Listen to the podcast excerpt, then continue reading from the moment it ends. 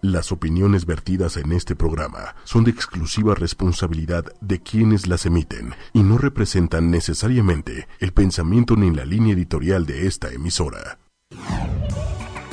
Un espacio que te apoya. Enseña a tus hijos a aprender. Porque no nacemos sabiendo ser papás. Consejos, tips, información, ejemplos, dudas resueltas. Celia Hop, Lili Musi. Explicaciones del comportamiento de tus hijos. Aprendiendo a ser papás por ochoymedia.com. Soluciones. Línea directa. Contigo. Escuchándote. Aprendiendo a ser papás. El consultorio está abierto ahora y más cerca de ti.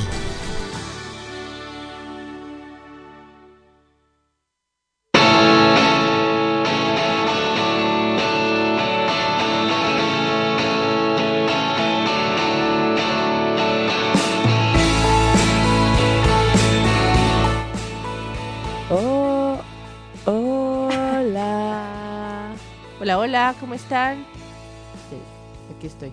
Uy, yo estoy muy contenta, estoy muy emocionada porque empezamos, bueno, empezamos la semana pasada con, con la serie de educación. La semana pasada no tenía aparentemente tanto que ver porque hablamos de neurodesarrollo. Eh, pero realmente tiene mucho que ver porque cuando hablamos de, de neurodesarrollo está íntimamente relacionado con las escuelas, ¿no? O sea, ¿qué estamos buscando? Y la verdad es que mucha parte de la vida de nuestros niños se va en las escuelas. Así es. Entonces, hoy tenemos a una súper invitada, porque para empezar nuestro, nuestro serie, nuestra serie de, de educación, y hoy vamos a hablar de Montessori, que además es un tema que a mí me fascina, ¿no? No soy, no soy guía Montessori ni nada parecido, pero me encanta y creo en el sistema, y creo en la filosofía y creo en el modo de vida Montessori, se me hace increíble. Debo, Entonces- debo intervenir. Sí, por favor. Quiero decir que de verdad Celia está muy emocionada. Estoy muy emocionada. La verdad es que al principio cuando me decía es que hay que hacer una serie de educación, no sé qué, yo le decía, ¿en serio tantos programas de lo mismo? Cabe recalcar que no soy mamá, ¿no? Sí, exacto. Y Es- entonces- eso es súper importante. Yo lo sé. Entonces yo decía, segura Celia, y como que yo neta confío cañón en Celia, pero decía, tantos de educación, ya sabes, ¿estás segura que no quieres meter un tema? No, no, no. O sea, si quieres tú después opina, ya sabes. Ahorita Sí. van a hacer los de educación. Creo, creo que iba a ser la el primer desencuentro en nuestra vida, ¿no? Pero lo, arre- lo- lo arreglamos bien, ¿no? Sí, muy bien. Y entonces, pero luego me puse a pensar, y la verdad es que dije, oye, la verdad, yo no soy mamá, pero soy hija. Y cuando era chiquita, o sea, sí, la escuela me dejó muchas cosas buenas. Sigo viendo a mis amigas cuando puedo los martes, que todavía sigue habiendo café.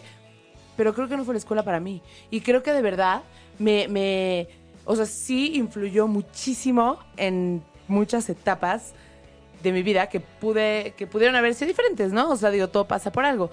Y entonces digo, no sé ahora cómo sea. Antes yo creo que no había tanto acceso a la información y, y en, ¿en qué colegio metías a tus hijos? Pues en el colegio que ibas, o en el que ibas tú o en el que A ver, vamos a presentar a Tania y entonces ya platicamos todas juntas. Bueno, va, va, es que esto iba a ser corto, pero me explayé. Entonces, vamos a dar una bienvenida a Tania, por favor, Celia. Tania. Tania Fleischner, que es, estoy de verdad honrada y orgullosa de tenerte con nosotros. Muchísimas gracias. Y yo te agradezco infinitamente que me hayas invitado y quiero aclarar que tú eres mamá Montessori. Así es. Sí, sí, sí. Mi hija Sí. va en una escuela Montessori Así y es. estoy feliz de la vida. Siempre he estado feliz con eso. O sea, Qué desde bueno. kinder y ahora va en primera primaria y va en Montessori. Y, y así seguirá. Ah, qué bueno, qué bueno, me da mucho gusto.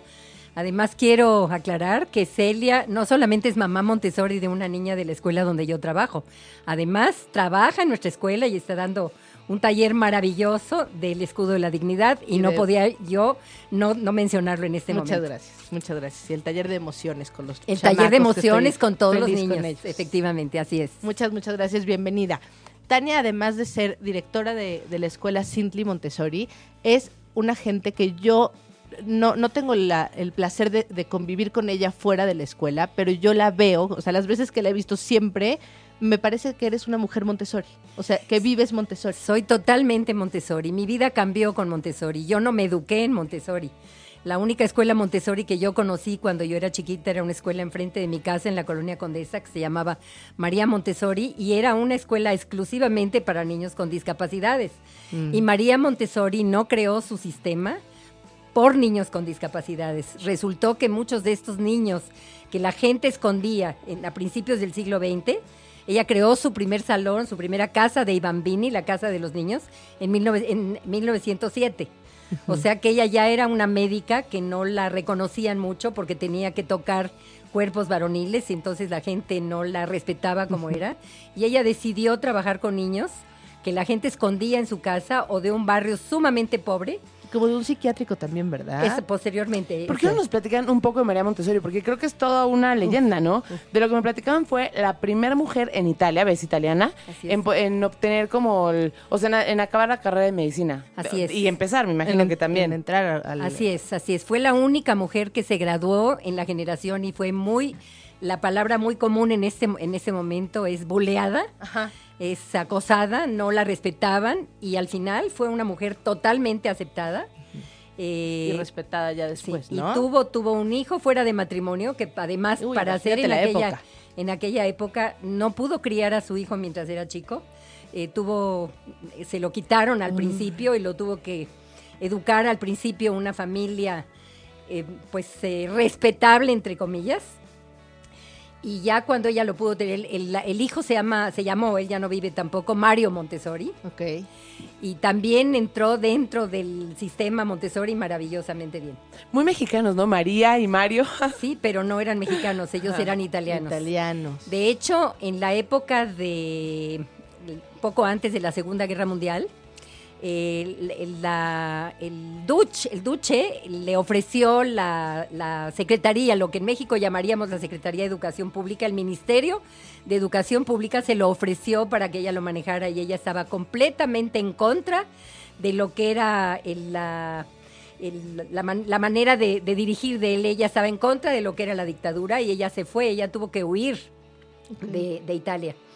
Eh, muchos de sus mejores años eh, fueron en la India, ¿En serio? eh, con niños mucho, mucho, muy humildes. De hecho, en aquel entonces, en sus salones, a donde podía haber 60, 70, 80 chicos, Ahora, entonces Montessori no es cierto, bueno, sí ahora se usa en grupos pequeños, pero no es que a fuerza tiene que ser en grupos muy pero no tan pequeños. El primer grupo Montessori en el que yo trabajé eran 32 niños.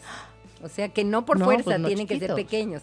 Lo que pasa es que en grupos pequeños tienes más posibilidad, como maestra nos llamamos guías, tienes más posibilidad para poder acercarte a los niños y poder explicar o poder guiarlos mejor, por eso nos llamamos guías. No, igual él también tenía un grupo muy grande porque pues a lo mejor era lo que había, ya sabes, y pues era preferible llegar a más niños en la India para poder ayudarles, aunque no fuera como la situación ideal. Así es, así es. Y su primer grupo en Italia, inclusive, fue en un barrio sumamente humilde.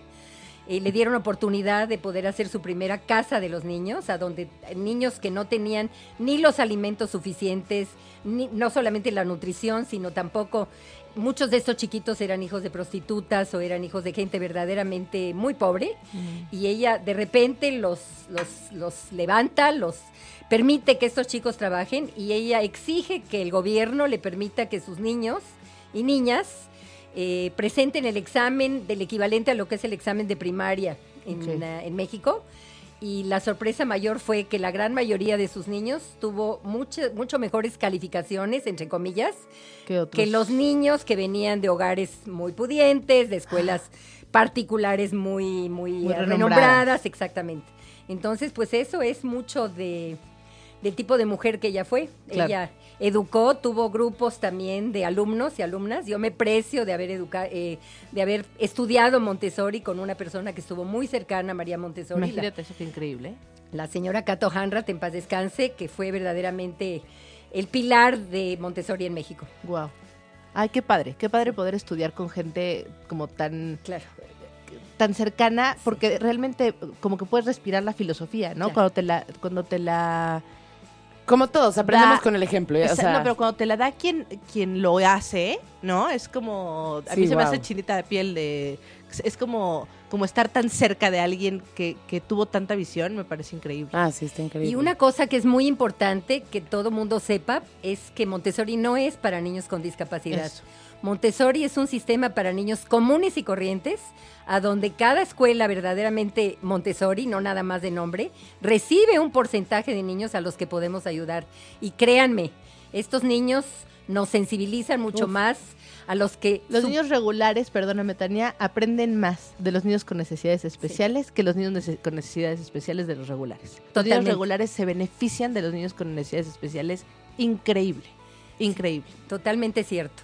Y además yo pienso que todas las personas, todo mundo, tenemos una necesidad especial. Así es. Yo uso lentes, hay quien usa aparatos auditivos, y eso es una necesidad especial. Sí, sí, sí. sí. Y estos chicos... a mí me cuestan más unas cosas que otras. Claro, ¿no? por Así supuesto. es. Pero estos chicos tienen la facilidad de, de que todo el mundo los quiere. Sí.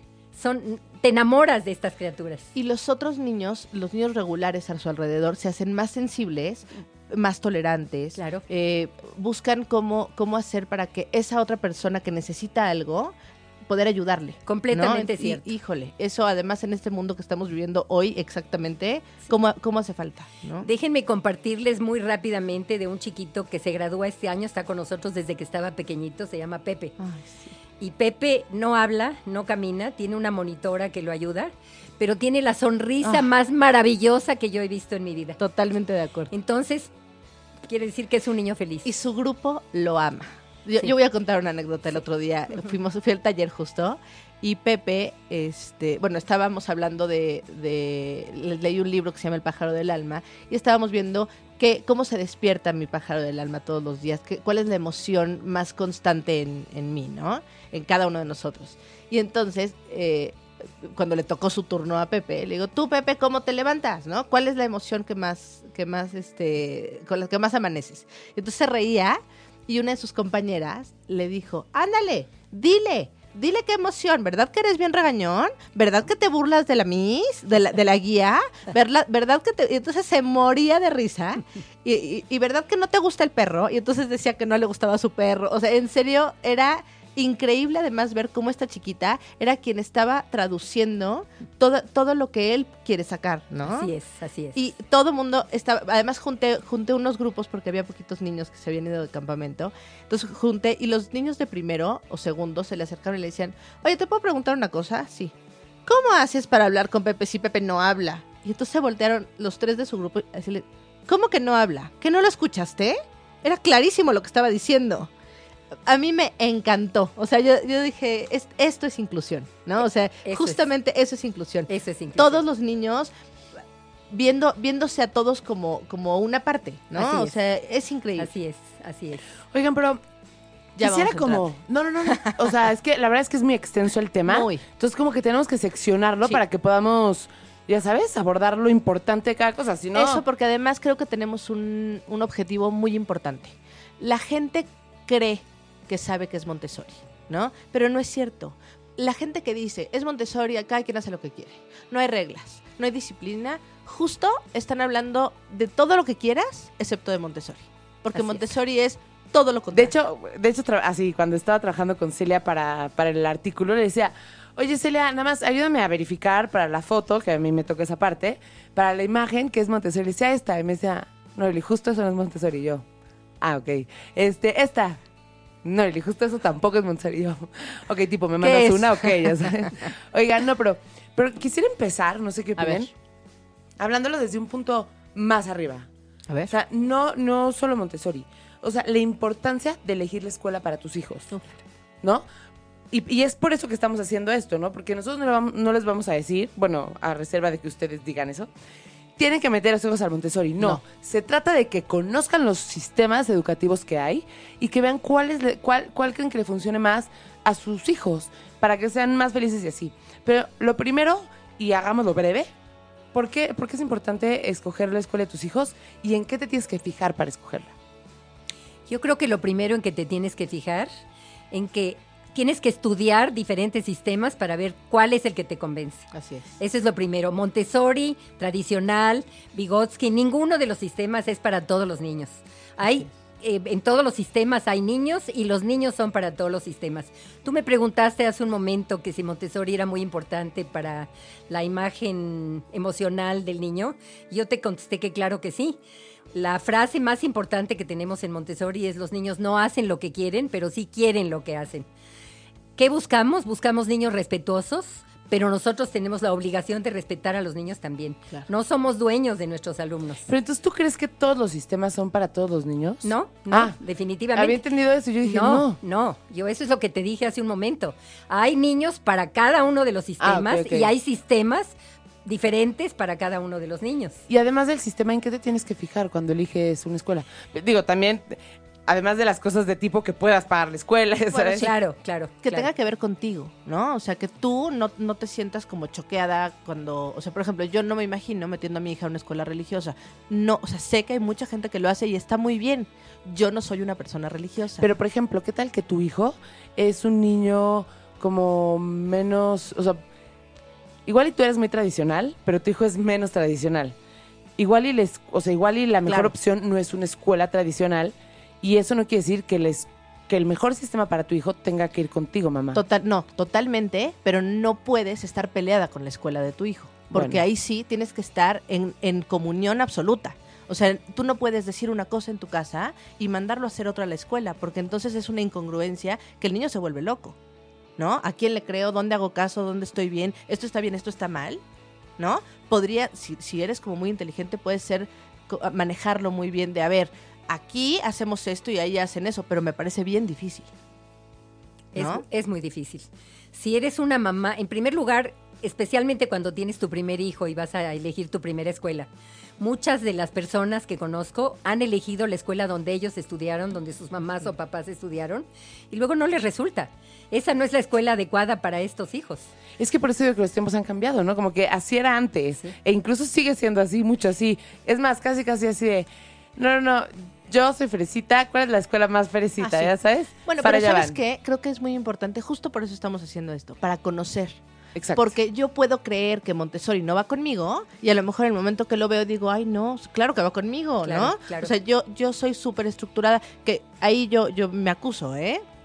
A mí me encanta Montessori por la filosofía, o sea, me encanta todo lo que hacen, pero yo, Celia Hop, no soy una persona tan estructurada y tan organizada como me gustaría ser, ¿no? O sea, trabajo todos los días para hacerlo más, pero, pero yo veo Montessori y tengo mucho que hacer para poder lograr esa estructura que le estoy pidiendo a mi hija que tiene en su escuela. Pero sin embargo, tu hija y tu hijo te van a ayudar a estructurarte. Exacto. Yo no era Montessori cuando estudié Montessori, era la persona más desorganizada y ahora soy sumamente organizada. Claro, Tuve que se aprender. puede aprender.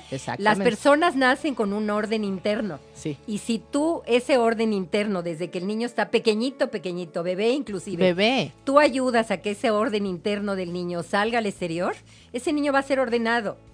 Pero si tú como persona mayor no eres ordenada y quieres estar en Montessori, vas a tener que aprender a ordenarte. Ese orden interno nato ya no te va a salir, lo vas a tener Sí, lo que tienes que. Pero no aprender. pasa nada, ¿no? Tendremos que evolucionar y punto, ¿no? Claro, Sí, eso, sí, sí. eso se llama evolución. Así Oye, es. y entonces, a ver, ¿cuáles son los resultados o las consecuencias de que tu hijo esté en un sistema que no es para él? El hecho de que el niño sea muy infeliz, el hecho de que el niño no le guste lo que está haciendo, que Muy le cueste mucho trabajo ir diariamente a la escuela, porque se siente agredido, porque no se siente querido por sus maestros. Y eso le pega a la autoestima del niño. Ah, Claro. totalmente. Va ahí directo. Totalmente. O sea, ra- li- literal, que tu hijo esté o no en una escuela puede cambiar la personalidad de tu hijo. Sí. Punto. Sí. Puede, cam- puede cambiar la vida de tu hijo.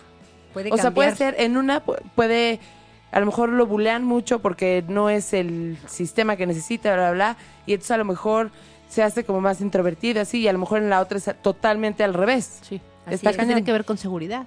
Claro. ¿Y, y cuáles son los síntomas o, o o los focos verdes que te dicen? Los rojos. No, los verdes, Ah, que te ok. dicen que tu hijo sí está en una escuela. Los, los opuestos a lo que acaba de decir. Cuando quiere venir a la escuela, cuando el niño, eh, tú vienes a recogerlo a las 2 de la tarde porque es la hora de la salida de tu escuela y el niño te dice es que no me quiero ir. O sale feliz, ¿no? Sí, Le ves la sí, sonrisa así así. Y ojo, esto no significa que una mañana no amanezca y diga, ay, no quiero ir a la escuela por porque no se quiere levantar, ¿no? Igual que nosotros adultos, Claro. no Sí, siempre queremos ir a trabajar. Aunque, aunque ames tu trabajo, ¿eh? Sí, así claro, es. así es. Pero, pero sí es muy evidente. Hay, o sea, los ves más apachurrados, los ves. Es como cuando algo. Los niños son transparentes. Cuando algo no les gusta, te das cuenta que no les está gustando. No se están sintiendo bien, ¿no? Y entonces, de verdad, es una batalla para poder llevarlos a la escuela. ¿No? Qué, qué fuerte, pobrecitos, porque aparte a veces pues no saben que ellos puede, o sea, no saben que puede existir algo diferente, ya sabes, si tú no estás informada. Pues muy bien, entonces, ¿por qué no entramos ahora sí al sistema Montessori? Me parece perfecto. Celia, por favor, te consagro como la moderadora Me de parece este muy bien, muchas gracias. punto. Bueno, eh, lo, que, lo que queremos platicar, porque además vamos a tener diferentes invitados, en, especialistas en diferentes sistemas educativos, y hoy que nos toca Montessori, eh, como un poco, yo quiero quitar los mitos de Montessori, ¿no? Lo más que se pueda, porque además hay muchos. Pero, ¿qué es, qué es un sistema Montessori? ¿no? Un sistema Montessori es, bueno, ideado obviamente por la doctora María Montessori, fines del siglo XIX, principios del siglo XX, ella murió en los 50 del siglo XX. Eh, lo que ella quería ante- antes que nada era el respeto, no, como les dije hace un momento, no solamente hacia el, hacia el adulto, los maestros, y a mí me tocó de esos maestros, ellos sentían que son tus dueños y que tú tienes la obligación de hacer lo que ellos quieren en el momento que ellos quieren. Y- En Montessori eso no sucede. En Claro. Montessori hay respeto hacia el niño y exiges respeto también hacia ti. Eh, una de las grandes diferencias entre el sistema Montessori y un sistema tradicional es que en Montessori trabajamos por niveles, no trabajamos eh, preescolar primero, preescolar segundo, preescolar tercero. Ante la SEP tenemos que hacerlo, pero sin embargo los niños de primero, segundo y tercero de, de preescolar, Ah, preescolar pueden estar juntos. Los niños de primero, segundo y tercero de primaria están juntos. Los niños de cuarto a sexto están juntos. O sea, son multigrado. Es Están juntos. Es multigrado. Ante la CEP estamos como grado único. Sí, no claro. podemos estar como, como multigrado y hay momentos en que lo tenemos que hacer porque tenemos que cumplir con una normatividad. Pero en un salón Montessori hay alrededor de 200, 250. En primaria puede haber hasta 400, 500 materiales divididos en las diferentes áreas. Matemáticas, historia, biología, anatomía todo absolutamente, y el niño, la guía se acerca al niño de una manera totalmente individual y le da la presentación.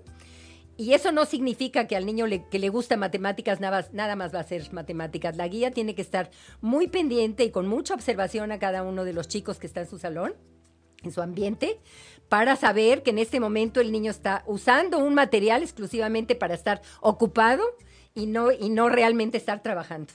En Montessori los niños pasan con los materiales de lo concreto hacia lo abstracto. En una escuela tradicional el niño se aprende las tablas de multiplicar porque se las tiene que aprender, aunque no entienda por qué 3 por 2 son 6. En Montessori, primero de una manera muy concreta, con canicas y con pijas, el niño se va a dar cuenta en dos filas que tres ¿Qué canicas, que tres canicas en dos filas le va a dar 6. Entonces, el niño antes de aprenderse las tablas, que se las tiene que aprender porque no hay de otra, Así es. el niño va a entender, y estoy hablando de un material de matemáticas, pero absolutamente todos los materiales, todas las O materias, sea, hay material, hay material exclusivo Montessori, o sea, Sí, claro. Sí. Uy, no, no, no, no. El- Y, y hecho metódicamente con medidas específicas. Colores. O sea, es impresionante. ¿por qué? ¿Por qué los colores? ¿Por qué las...? por ejemplo, volvemos a matemáticas, el sistema decimal. Si tú vas a enseñarle al niño las, eh, las unidades, se las vas a enseñar de color verde. Cuando ya pasa decenas, decenas y unidades, le vas a enseñar azul y verde.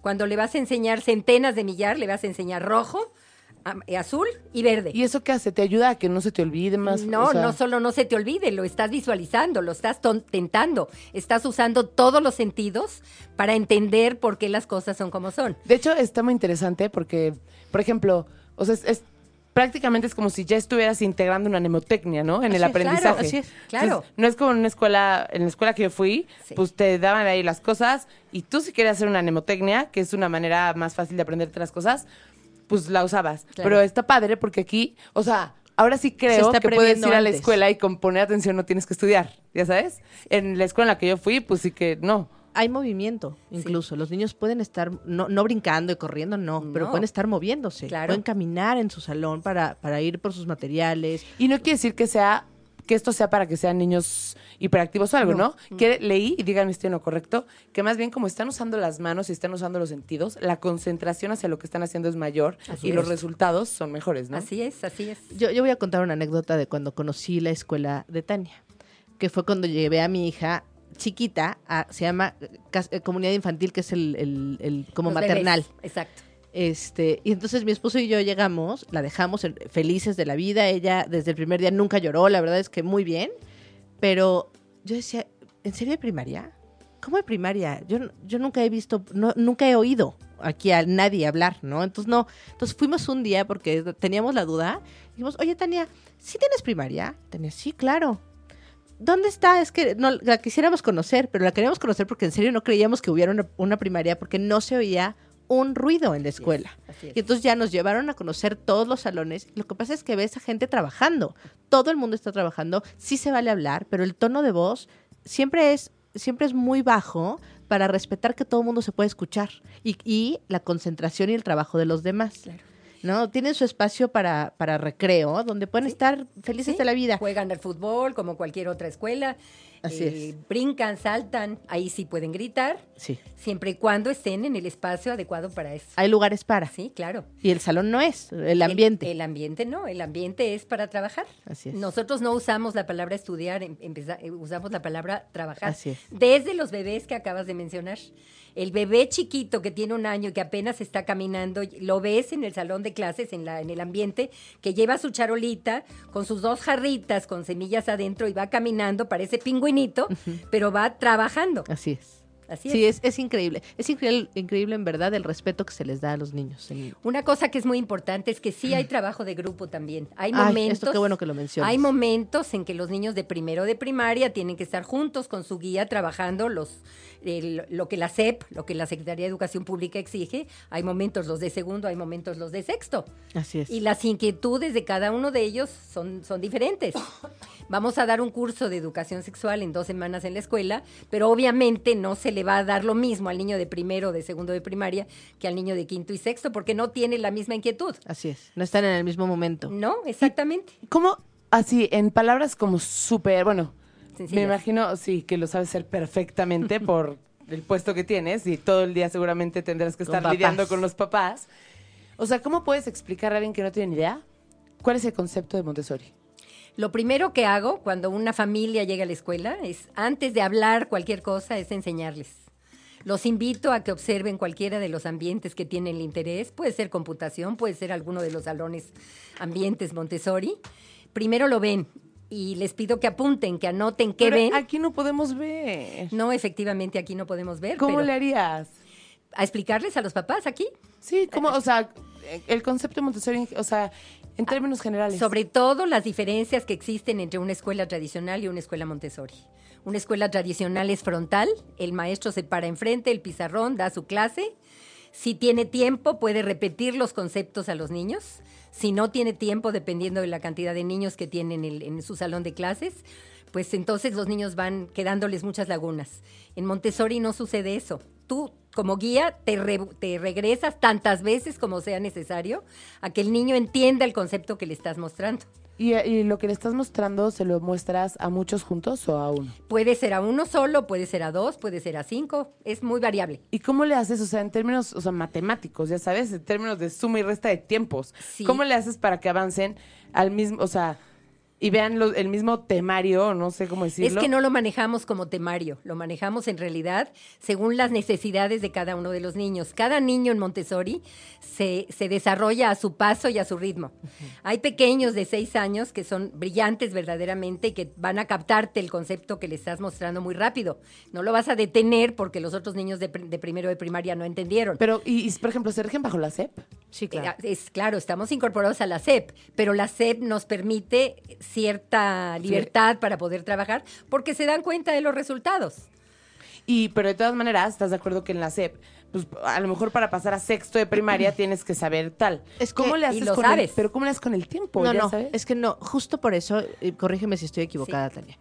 Los, los- son multigrado, ¿no? Entonces, no ves al niño como, no, no tienes la prisa de que se lo aprenda en este minuto. El niño lo va a aprender, es como un proyecto, ¿no? O sea, el niño empieza, para, para aprender las multiplicaciones, antes tiene que haber entendido sumar y restar, ¿no? Por ejemplo, si el niño todavía, o sea, a mí, no, a diferencia de una escuela tradicional, no es, tengo que cubrir la multiplicación, si lo entendió o no, ni modo, no. Yo me voy hasta atrás. Necesitas suma, necesitas resta y necesitas multiplicación. Si no lo logré, a lo mejor en primera primaria, que no, eh, lo que estoy diciendo es falso, ¿eh? Obviamente no necesitan aprender a, a multiplicar en primera primaria, pero, o sea, como a, a seguir un, un, un proceso, le doy un poco más de tiempo a ese niño, pero al final me- mi objetivo es que logre eso.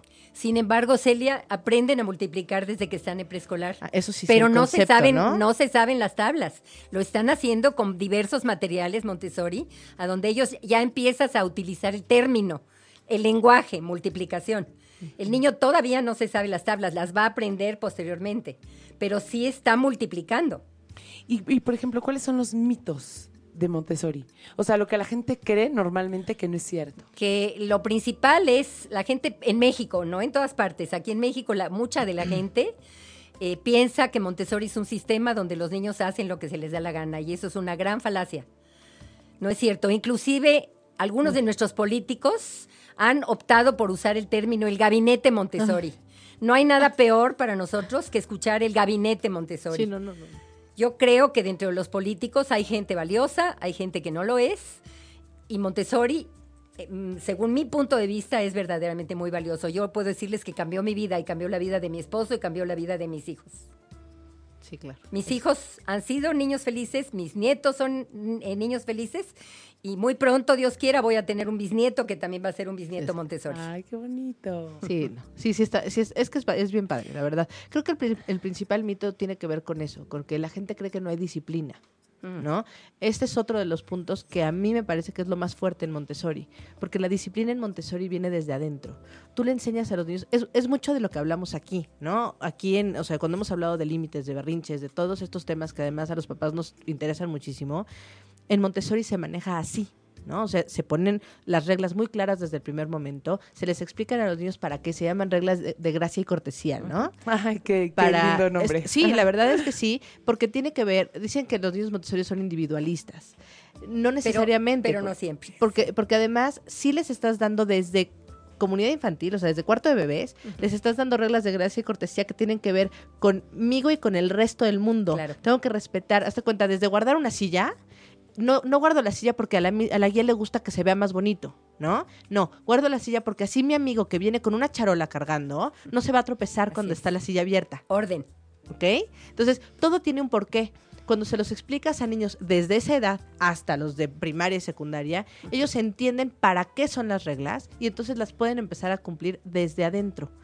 No hay gritos, no hay sombrerazos, no hay, no hay castigos y, y- No hay castigos, hay consecuencias lógicas. Ay, qué bonito. Hay consecuencias lógicas. Tú no le vas. ¿Las lógicas son las naturales? No, no, no, no, no, no es que sean naturales. Por ejemplo, si un niño llega a la escuela y desde la mañana temprano va hacia su lonchera y a la hora que no es la hora de tomar el refrigerio, está comiendo y está comiendo y está comiendo, la consecuencia lógica hacia eso es tú ya comiste, ya a la hora que todos tus compañeros están comiendo ya no vas a comer. O por ejemplo en la casa. ya ahora te toca, te toca terminar Sí, esto que así te... es, así es. O por ejemplo, cuando tú estás en tu casa y toda la familia se reúne a comer de las dos a las dos y media de la tarde y el niño está sentado y no quiere comer, a la hora que se levantan todos, el niño ya no puede comer, ya se terminó la hora de comida. Entonces, es que tengo hambre, quiero unas papitas, quiero un gansito, cosa que nosotros verdaderamente estamos en contra de lo que es chatarra. Es que además Montessori también... Fomentamos la nutrición sana. Así es. Así es. Entonces le dices, no te va a pasar nada y no vas a comer hasta en la noche, cuando todos nos volvamos a sentar a cenar. Y el niño a las 7 de la noche o a las 8 de la noche que la familia se siente, va a tener hambre y va, Y y va en, a ese, comer. en ese momento va a comer. Eso es una consecuencia lógica. Y las consecuencias lógicas hay negativas, que serían, eh, no me gusta usar la palabra castigo, pero hay mucha gente que no entiende lo que es una consecuencia lógica negativa, pero también hay consecuencias lógicas positivas. Cuando un niño está trabajando maravillosamente bien en la escuela, llamas a su papá, a su mamá para decirle, para felicitarlo porque el niño está contento y ha estado trabajando precioso. No nada más llamas a los papás para darles quejas, que eso sucede muy a menudo en las escuelas Está, tradicionales. está cañón, ¿no? Como que sí es súper demanda, o sea, súper demandante y de mucho seguimiento del lado de la escuela. Muchísimo. No, la guía tiene una planeación por cada niño. Claro. Por cada niño. Y siempre, es- o sea, solo hay una guía por cada salón. Son dos, ¿no? Es- Todo depende, depende de la cantidad de niños. Por ejemplo, en la escuela, niños de primero a tercero es, son dos grupos. Un grupo tiene su guía, otro grupo tiene su guía. Y hay una chica que es psicóloga y que además eh, está ahora estudiando para, para poder eh, nivelar. En, lo, que, lo que sería la SEP y ella trabaja unos días con una, otros días con otra, con los niños en lo relacionado con los libros de la SEP, con lo que la SEP nos exige. Lo mismo sucede, tengo otro grupo donde hay niños de cuarto y quinto de primaria por la cantidad de niños que hay en la escuela y otro donde hay niños de quinto y sexto. Preescolar trabaja los tres niveles juntos y hay momentos en que sí están separados. Los bebés están desde uno a tres años, están juntos con una guía y un asistente. Uno a tres años. Sí. Y la, el preescolar está la guía y tiene un asistente que la apoya. Eh, a, ¿A preescolar entran de cuánto? A preescolar, tres años. ¿A prekinder? ¿Es lo mismo? Es que no tenemos prekinder, tenemos comunidad infantil que son los de 1 a 3. Pero en una escuela tradicional, ¿cuándo es cuando entran? Kinder, es- Kinder 1 es equivalente a tres años. Sí. Kinder 1, Kinder 2, Kinder 3. 3, 4 y 5 años. Y hay escuelas que tienen el pre-first, eh, escuelas que son totalmente bilingües, a donde la mitad del tiempo es en inglés, la mitad del tiempo es en español, y los niños entran a primer año de primaria cuando tienen siete. ¿Y qué pasa con los Montessori y el tema bilingüe? Eh, no, a mí no me gusta utilizar el tema bilingüe porque los niños de nuestra escuela eh, estudian inglés una hora diaria. Entonces es una escuela Montessori donde enseñamos inglés como segundo idioma. Pero no bilingüe. ¿Por No, qué? no, Porque no es mitad y mitad de tiempo. Y No, pero tú preguntas por qué no es ¿Por qué, no, o sea, ¿por qué no hacerlo Porque para bilingüe? nosotros es mucho más importante el desarrollo del niño como, como individuo, como persona, eh, y hacerlo como una persona investigadora, que él sepa a dónde tiene que dirigirse para encontrar. No les vamos a pedir nosotros en la escuela jamás que se aprendan fechas, nada más como, como, mm, como, como, eh, Como, sí, se dice. como de memoria. Como- memoria sí, porque aprenden poemas, aprenden cuando hay las, los teatros o las, o las ferias, sí, pero no lo que estás estudiando. La idea es que el niño Montessori sepa a dónde tiene que buscar, a dónde tiene Y que está dirigirse. bien, ¿no? Porque, o sea, a mí pregúntame, bueno, no, iba a decir, ¿qué, qué año se descubrió América? Ese sí me acuerdo. Sí. Pero bueno, en general, o sea, pregunta de cualquier fecha no me acuerdo. Pero Pero es realmente que además lo que en la educación moderna tampoco sirve, porque hoy tienes hasta en una en un teléfono puedes encontrar las fechas en un segundo, Sí, así ¿no? es. O sea, es, es mejor es mejor hacer gente que pueda indagar y que pueda investigar y que tenga eh, esta esta posibilidad de, de, de resolver problemas. Así es. Entonces, lo que nos estás diciendo es que tú en la escuela no, no o sea, le dan más peso al español que al inglés para fomentar todas estas habilidades en los niños en, en lugar de dividirlo en solo un ratito de español, un ratito de inglés. eh, o sea, como que se pierde, se pierde posibilidad de hacer niños más indagadores. Si quisiéramos hacer una escuela bilingüe Montessori, tendría yo que aumentar tres horas diarias. Que los niños se quedaran en la escuela por lo menos hasta las 4 o 5 de la tarde. Y en este momento eso no es factible. Sí, claro. Muchos de nuestros niños tienen clases adicionales en las tardes, Sí, o, claro. tienen, o tienen terapias, o tienen deportes. Entonces, en este momento, para nuestra escuela, eso no es factible. Y funciona muy bien. O sea, al final, Funciona los papás se preocupan mucho por el sistema, por el nivel académico, ¿no? En general, esa es otra de las preocupaciones de, de los papás. Y el inglés. Sí, bueno, el, ing- el inglés es, es, sí, esa es creo que una, una en este momento, que bueno, también hemos visto en países, en- sobre todo ahorita en Finlandia, que es el país más desarrollado en, en el Educación. mundo en educación, Sí. Ah, sí. no se da un segundo idioma hasta después de los siete años. O sea, no sabía que Finlandia era... Oye, todos esos países están cañones, ¿eh? Finlandia, Sí, sí. Finlandia es ahorita la punta de lanza en educación en el mundo. Así es.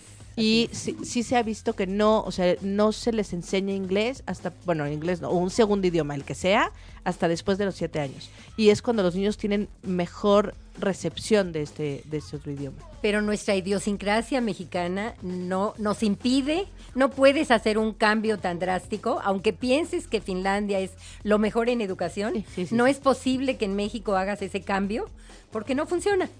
Nosotros tenemos que hacer las cosas poco a poco, poco a poco y además como mexicanos tenemos que pensar, mira, te voy a explicar, la secundaria Montessori como, como debe ser originalmente es una granja a donde los niños van a vivir y son autosuficientes. ¿A poco? Tienen sus huertos, tienen sus granjas, ¡Ay, qué tienen... cool! Pero aquí en México no se puede. No es real. No, aquí pero no, qué cool, me aquí no se puede. Así, claro, hay muchos lugares, hay en Estados Unidos, en Europa y en Holanda y en Italia, a donde sí existe esa situación. Pero en México, imagínate que tienes a tu niño, no tienes hijos todavía, pero ya los tendrás, tú sí los tienes, que a los 12 años ya, No, lo, estés, no, no. ya lo estés mandando, ¿me entiendes? A vivir solo, a vender lo que producen. Con la seguridad que tenemos en México, está imposible. Sí, no, bajo ninguna Imposible. circunstancia. No hay forma. Ay, yo sí de sí, que aprendan desde chiquitos. Es que no tienes hijos. Sí, ya lo sé. Ahí, ahí, ahí está donde no Sí, tienes sí, hijos. sí, sí. Ahí es donde entra lo que todas las mamás dicen, cuando tengas un hijo me Cambia, vas a entender. cambia, cambian algunas Es- cositas. El instinto maternal te, te despierta ciertas cosas definitivamente y en México no podemos hacerlo todavía. No pierdo la esperanza. Tal vez yo ya soy una gente mayor, tal vez yo ya no lo voy a ver, pero ustedes que son jóvenes, tengo la esperanza que sí lo vean. Oja- bueno, ojalá, o, o poder hacer alguna, hay algunas como con modificaciones, ¿no? Hay, Hay muchas modificaciones, sí, claro, Sí, sí, sí, claro. en, en la, en- como más adaptándolo, como, como bien decías. Aunque déjenme decirles que yo hay ocasiones en que me siento un poco desilusionada porque los padres actuales piensan que son amigos de sus hijos y antes que amigos son papá y mamá. Sí, Lo primero que los padres tienen que darse cuenta es que los primeros que tienen que poner reglas y disciplinas son los padres y sí, las sí, sí, madres. absolutamente. Y no lo están haciendo.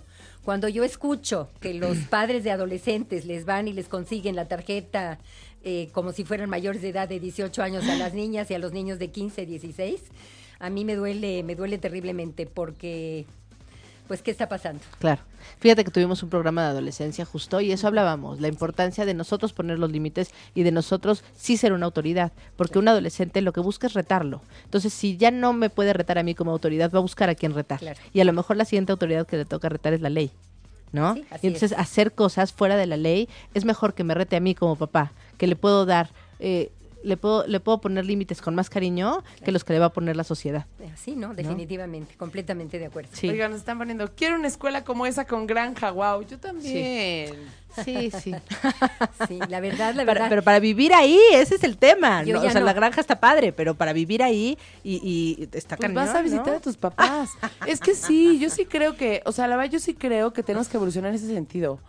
O sea, no es el tema del programa ni nada, Claro. pero yo sí creo que tenemos que evolucionar como sociedad en ese sentido. Mira, ya se permite actualmente, eh, muchos mexicanos mandamos, a mí me tocó mandar a mis hijos un año de- al terminar la prepa fuera de México. Y la verdad que fue un año, una experiencia de independencia maravillosa para ellos. Les, Y- cos- les costó trabajo regresar a la casa. Claro. Claro. Es increíble. Pero- Oye, les voy a compartir. La semana Sí, antepasada. porque iba a decir, Celia ahorita, así cuando dijiste eso, Casi- se lo imaginó lloro, y solo ¿no? empezó. No, hace 15 días se fueron con la escuela de, de campamento. De lunes a viernes.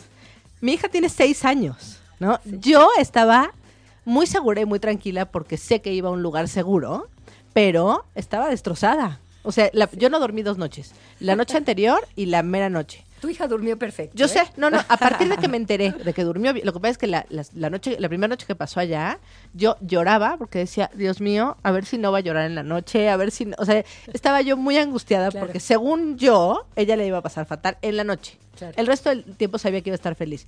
Cuando dieron, sin teléfono ni nada, ¿eh? O sea, no hay, no hay ninguna comunicación con ellos, nada más. Tania se comunica a la escuela una vez al día para decir que todo está maravilloso o si cualquier situación que haya sucedido, que afortunadamente no hubo ninguna. Nada. Entonces, la el, el martes que me dijeron, no, que todo bien, que no lloró nadie, dije, "Ah, no lloró nadie, entonces ya no voy a llorar yo tampoco. Ya, ya voy a dormir y a partir de ahí descansé. Claro. Pero sí fue un ejercicio para toda la familia, Claro, ¿eh? claro, de, claro. de independencia. Claro. Mi hija llegó feliz, segura, o sea, se veía como un pavo real. Sí. Como, como logré vencer, no, todo lo que logró vencer, de verdad era impresionante ver la seguridad con la que regresó. Claro, claro. Era otra niña. Sí, Así regresan todos. Para nosotros es muy importante, en esta ocasión no tuvimos la oportunidad por cuestiones de fechas en el campamento, pero es muy importante hacerlo la última semana de octubre o los primeros días de noviembre, porque siempre decimos, no es eh, PCDC, primero, eh, pr- antes de Cristo, ACDC, Ah. antes de Cristo, después de Cristo, es antes, de, campamento, después de campamento. Verdaderamente los niños llegan diferentes Sí. llegan seguros de sí mismos, le tienen ganas de seguir trabajando. Son niños verdaderamente felices. Es raro, el niño yo le compartí a Celia, te compartí Celia, que es la primera vez en 38 años que tiene la escuela que ningún niño ni niña lloraron la primera noche. Siempre hay alguno que extraña, Claro. que está cansado. Es la primera vez en 38 No, años. claro, que viste una pared y se hizo una sombra Ay, y te mi mamá, asustaste y no, a tu mamá. o- es la o primera sea, vez que a lo mejor se van tanto tiempo fuera de su casa. Claro. Eh, no lloran porque ven sombras, eso no les preocupa. Lloran, lloran porque extrañan, Sí. extrañan a su mamá o porque están muy cansados. No descansan un solo segundo, Sí. ni los niños ni nosotras. Sí, La no, no, no, gente es que pesadísimo. piense, la gente que piensa Que que, van los, a que los descansar. maestros que vamos, vamos de vacaciones, están muy equivocados. No, no. Realmente trabajamos y además no dormimos. Y este, en esta ocasión hace un frío espantoso, aparte de todo, pero no descansamos un solo minuto, porque cuando, cuando piensas que te vas a descansar, estás pensando qué pasó con este niño, qué pasó con el No, otro imagínate niño. la responsabilidad de llevar a todos los niños, ¿no? No, y olvídate eso, o sea, de tener un plan, de seguir, a mí, a mí me cansa solo de pensarlo, o sea, yo estoy impactada, no, No. no me puedo salir de ese bucle de pensamiento, ¿sabes? Es increíble. Solo de pensar como el seguimiento individual que le dan a cada niño. Eso, ya eso es me canso, impresionante, ¿eh? O sea, a nivel académico es, porque además la guía sabe en qué va cada uno. O sea, esta niña está súper motivada con la lectura, esta niña está haciendo libros, esta niña está haciendo tal, tal, hace investigaciones de este tipo y eso lo pone en sus competencias y además hoy en día lo pone en las competencias que te pide la SEP, ¿no? O sea, no solamente hace su planeación de guía, eh, o sea, como Montessori, sino que esa la empata con la planeación que te pide la SEP Wow. es impresionante. Y además es empujar, porque no es no es lo que decía Tania, no es el niño que es bueno para matemáticas, bueno, pues este ya se va como, como brazo largo, largo, largo a, a matemáticas y le quedan cortos los de mate- los de español, ciencias y, y ¿cómo se llama esto? Inclusive- Civismo. Inclusive música. Ajá, Inclusive música, la- para nosotros es importantísimo el arte. el, el arte, claro, la música, el, el que los niños tengan la capacidad de utilizar sus manos y la parte de su cerebro que está implicada en arte. Tenemos muchas inteligencias, eh, Sí. tenemos múltiples inteligencias en el cerebro. Entonces, la idea de Montessori es tratar de desarrollar todas las inteligencias, no nada más una. Y la guía los empuja a eso, Claro, ¿cierto? O sea, cuando el niño no es- a lo mejor no se siente tan identificado, tan curioso por la parte de verbal, a lo mejor Claro. de lenguaje, la guía tiene el trabajo de demostrarle cómo también por ahí se vale, Claro. también por ahí se puede y entonces motivarlo para que su curiosidad vaya hacia ese lado también. Oigan, y que las niñas, ajá. perdón que te interrumpa, no digan, como decían muchas de mis compañeritas, yo estudié en un salón de puras niñas donde éramos 44, que la mitad de las niñas diga, a mí me chocan las matemáticas. La gran mayoría de las niñas Montessori, de los niños Montessori, les gustan las matemáticas porque las, Las entienden. entienden. Así es. Es que son bonitas. Cuando las Son- entiendes, sí, sí, claro. cuando no, pues claro que no. Son Sí, bellísimas. no conozco a nadie que las entienda y no les guste, y no le gusten. Exacto, yo creo que esa es la clave. Oye, yo, bueno, quisiera, no dijimos las redes, y las vamos a decir ahorita por si quieren hacer algún tipo de pregunta. O hablar. o hablar o lo que sea. Pero bueno, la interacción la estamos teniendo principalmente por Twitter, en la cuenta de arroba 8 medio oficial. Ahí nos pueden escribir y cualquier duda, cualquier cosa. Y también tenemos un teléfono en cabina en donde pueden hablar, hacer cualquier pregunta. También pueden escribir, pero de preferencia hablar. Y les dejo el número.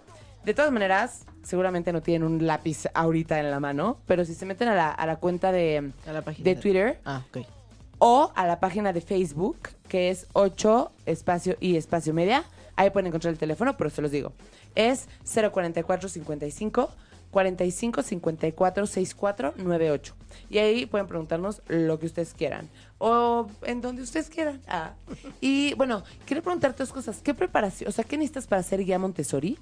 Y la otra es, en relación a los demás colegios, o sea, yo sé que existen de todo, ¿no? O sea, colegios más caros, colegios menos caros, lo que sea. Pero en relación a- eh, al promedio general, los Montessori están más arriba, más abajo, en el promedio. Yo te puedo hablar del mío. No conozco los demás, no sé cómo funcionan. Para nosotros, cuando otra amiga mía, que ya no es mi socia, y yo creamos la escuela, nosotros decidimos hacer una escuela universal. Niños de todas las religiones, de todas las colores de piel y de, y de pelo y de todo. Una escuela verdaderamente universal y además para todo tipo de, de eh, chiquitos de familias que tienen posibilidades o que no tienen posibilidades. El 60% de los niños en mi escuela no paga la colegiatura completa. Porque para nosotros es muy importante que poder accesar a todo tipo de niños y a Qué todo bonito. tipo de familias. Así es. Y además, pues es una manera de enseñarle al niño de familia muy rica que puede ser muy amigo del niño que es hijo de un albañil. Ese es el mundo en el que Así es. vivimos. No separamos a los niños por categorías, ni por religiones, ni por nada.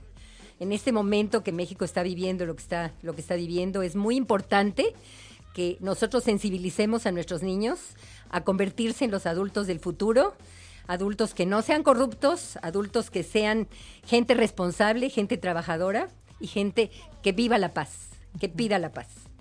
Ay, qué bonito.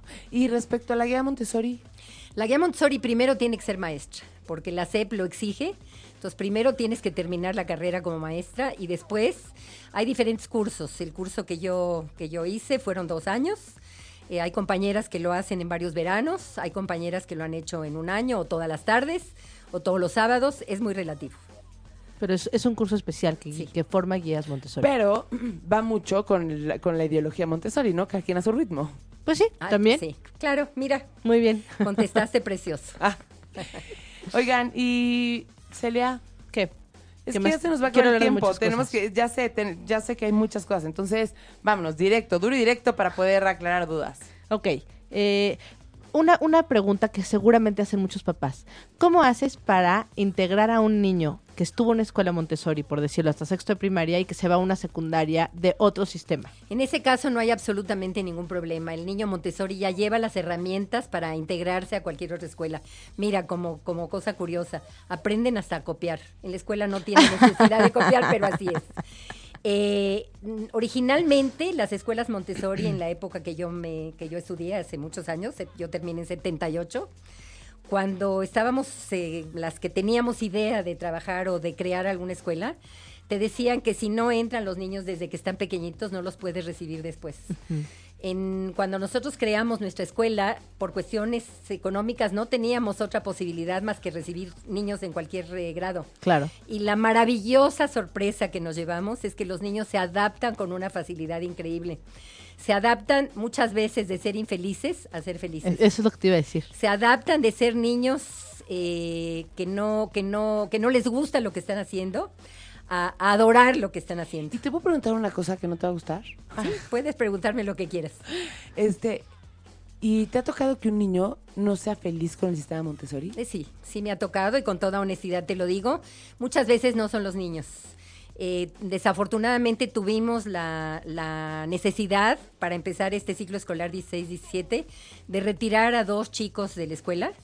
No por los niños. Los niños hubieran sido fácilmente Adaptados. adaptables. El problema fue que la- las mamás, casualmente las mujeres de las dos familias, mm, no les gustaban muchas cosas. Entonces nosotros les recomendamos que buscaran otras escuelas que las llenaran a ellas más para que sus hijos pudieran ser más felices.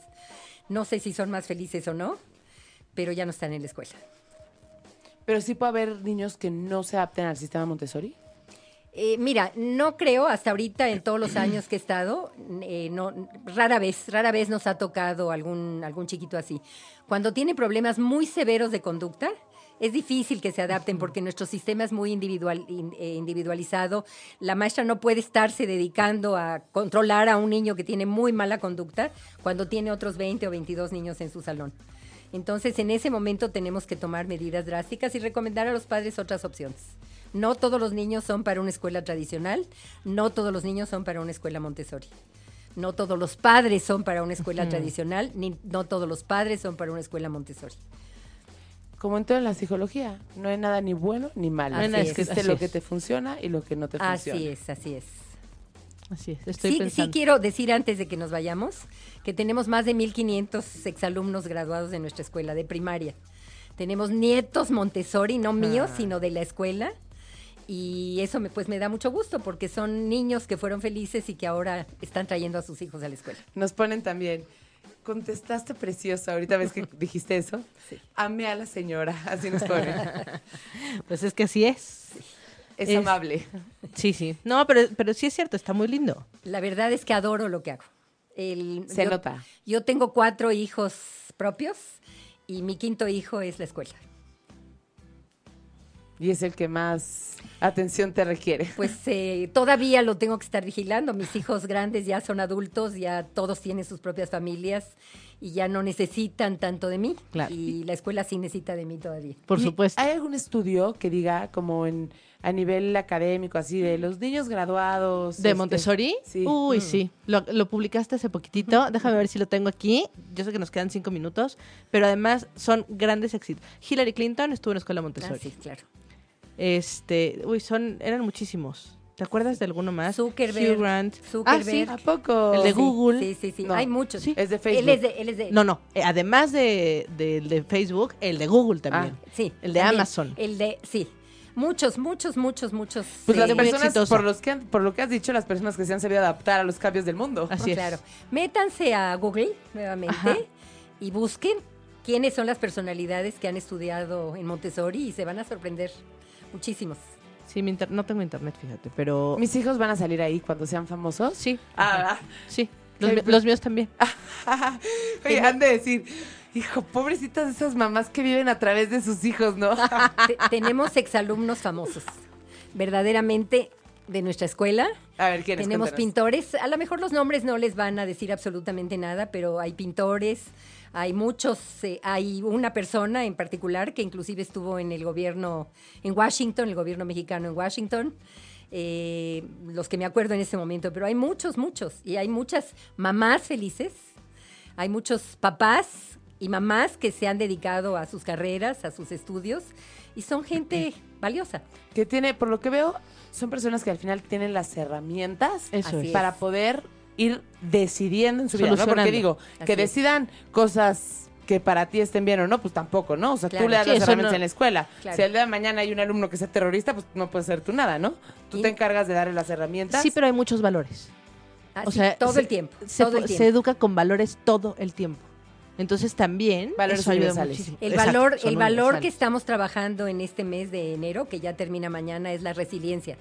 La capacidad de recuperarte de alguna situación muy difícil en la que hayas vivido. Una desgracia o una pérdida de trabajo, pérdida de tu casa o pérdida de dinero. La capacidad de levantarte se llama resiliencia. Ese es el valor que estamos trabajando en el mes de enero. ¿Y cómo le haces para trabajarlo con los niños?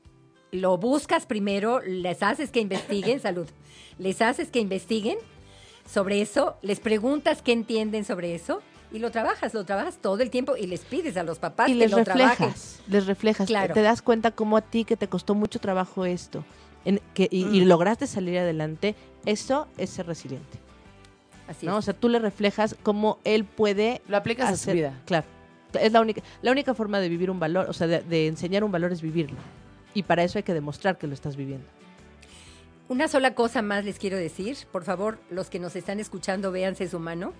Cada uno de sus dedos es diferente. Así son sus hijos. Cada uno de sus hijos es diferente. No pretendamos moldearlos en el horno, como, hace- como haciendo pastelitos o haciendo muffins. Todos los niños, todos los hijos son distintos. Hay que respetarlos, hay que aceptarlos tal como son. Cierto. Sí, y también, también ha- habrá en alguna familia donde un niño es para un sistema y otro niño es para otro. También, así es. ¿no? Y sí, para como, como papá eh, da más flojera tal vez pensar en escuelas diferentes, pero a veces fun- o sea, aplica. No, ya, ¿eh? ya dijimos el impacto que tiene en la vida Sí. de los hijos, ¿no? Sí, sí, Entonces sí. vale la pena. Y sobre todo no piensen, por favor, que, sus, hij- que, la- que el Montessori es para niños con necesidades especiales, de ninguna manera. No, no Y- solamente. y para Montessori nada, es no. para todo tipo de niños, Y me menos con problemas severos de conducta, por favor, esos no. Es que, bueno, ahí yo quiero decir algo. El tema es que la disciplina es de autorregulación en Claro, Montessori. claro. Entonces, cuando hay un tema de conducta muy fuerte que no se ha, que no se ha trabajado, no, No puedes es ahí donde está la falla, ¿no? Sí, no es que sea discriminación, ya sabes, No, no, es no, más no. bien que No. en el sistema no funciona. Que te voy a decir una cosa, si tú atiendes a un niño con problema de conducta y modificas esa conducta, va a poder encajar muy bien, ¿no? Claro. Pero sí tiene que ser así. Y no piensen de ninguna manera que por el hecho de que pagan la colegiatura en cualquier escuela, la escuela tiene la obligación de educar a sus hijos. No, tenemos la principal, la principal, principal responsabilidad es de los padres. Así es. Y, y haciendo un equipo con la escuela, Así ¿no? es. Que es lo que, Siempre lo que es en decíamos. equipo, pero no manden simplemente la, la responsabilidad de la escuela. El hecho de que paguen ustedes, las escuelas damos un servicio y ayudamos y, y nos responsabilizamos y respetamos, pero no vamos a educarles a sus hijos. Pero es un trabajo en equipo en donde tiene mucho más peso La casa que la escuela. Sí. Y me encantó lo que dijiste de respetarlos. eh, La verdad es que sí es bien importante respetar a los niños. Luego los subestimamos y siempre sí. me doy cuenta, ¿sabes? De, no, pero tiene dos años, ¿qué opinar? ¿Cómo que qué opinar? Y Celia me saca ejemplos y digo, no manches que un, un mini señorcito de, ese, de esa edadcita puede hacer tantas cosas, ¿ya ¿sabes? Oh, sí. Y, y es, es, es muy importante respetarlos, porque si no ellos crecen sin saber que tienen que exigirle respeto a los demás. Así es. Oigan, pues se acabó el tiempo. Muchísimas gracias, Talia. De verdad, Contrario. estoy muy contenta de que hayas venido. Estoy segura que esto ayuda muchísimo a, a- a entender un poco más de lo que es Montessori. Un poquitito, porque es inmenso. Les agradezco infinitamente el haberme invitado. Ah, Para mí es una gran experiencia. Gracias, gracias. gracias. Gracias, Lili. No, gracias a todos. Cualquier duda, cualquier cosa, ya saben, aquí andamos. Y pues hay que aprender a ser papás porque uno no nace sabiendo. No, Así es. hay que, hay que estudiar. Besitos, Gracias, bonito bye. día.